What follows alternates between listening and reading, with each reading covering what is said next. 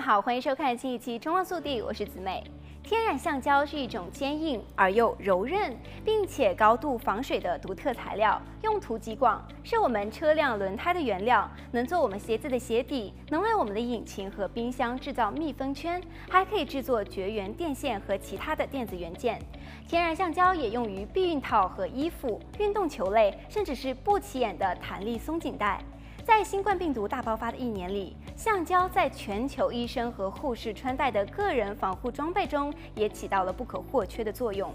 很不幸，有迹象显示，全球的天然橡胶可能快要消耗殆尽。橡胶树病害、气候变化和全球橡胶价格的暴跌，已经使全球橡胶供应下降到危险的程度。全球现年产大约两千万吨的天然橡胶，几乎完全来自于热带森林的小农户经营的小规模橡胶园。在泰国、印尼、中国和西非的这些橡胶种植园，有数以百万计的工人，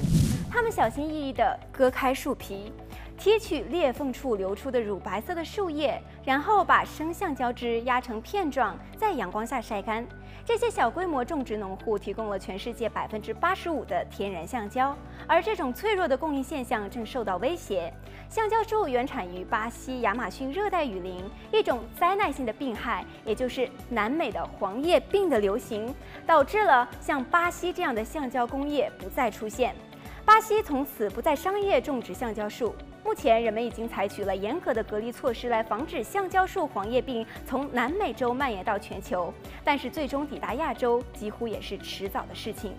而世界其他地方的橡胶种植农户还面临着本地的病害，如橡胶树白根病和从邻近油棕种植园传来的其他类的枯叶病。气候变化也冲击到东南亚的橡胶种植，泰国的橡胶生产近年来受到了干旱和水灾的影响。而且水灾还在橡胶种植区传播致病的微生物。此外，橡胶在期货市场的价格偏低，也进一步危及了橡胶的生产。由于橡胶的价格下跌，农民们为了短期的利润，正在从种植橡胶而转向了销售木材或种植油棕。上述种种的因素相加，意味着目前世界上的天然橡胶生产已经达到了供不应求之时。虽然有石化产业生产的合成橡胶，但是品质无法与具有独特物理属性的天然橡胶相比。